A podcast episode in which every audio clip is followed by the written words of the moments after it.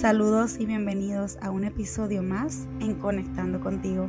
Agradezco a esas personas que cada semana se conecta para escuchar esa palabra de Dios que ha puesto en nuestros corazones. Y dicho esto, hoy hablaremos bajo el tema cerrando ciclos. Y qué difícil muchas veces se nos hace. Cerrar ciclos significa dejar en el pasado algún momento de la vida que ya ha terminado para poder avanzar a lo que está por delante. Hay personas que piensan que cerrar ciclos es el final de un determinado asunto y ya.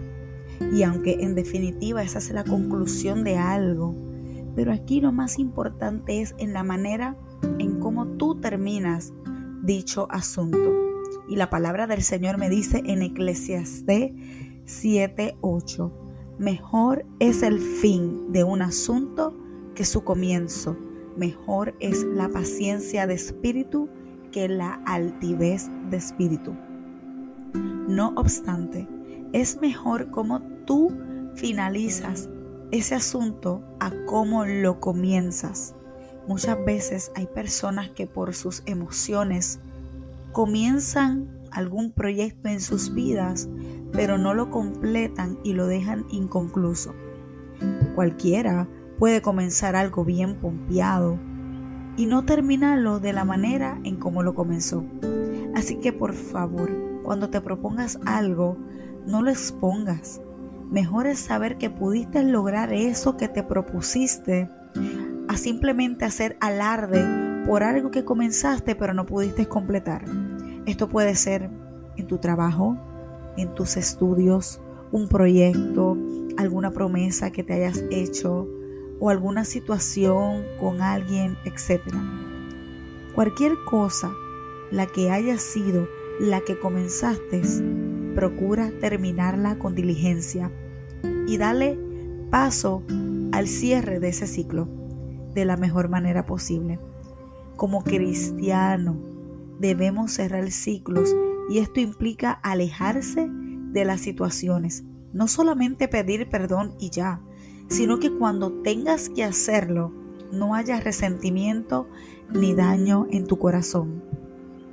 Aprendamos a cerrar capítulos y puertas en nuestras vidas de manera sabia y correcta.